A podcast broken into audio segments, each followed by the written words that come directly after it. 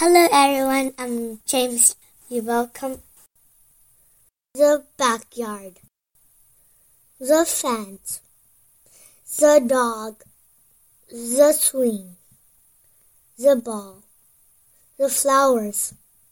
The tree. The hose. The backyard. The end. I hope I see you again. Could you please listen this sentence? It's really good, okay? Bye bye, everyone.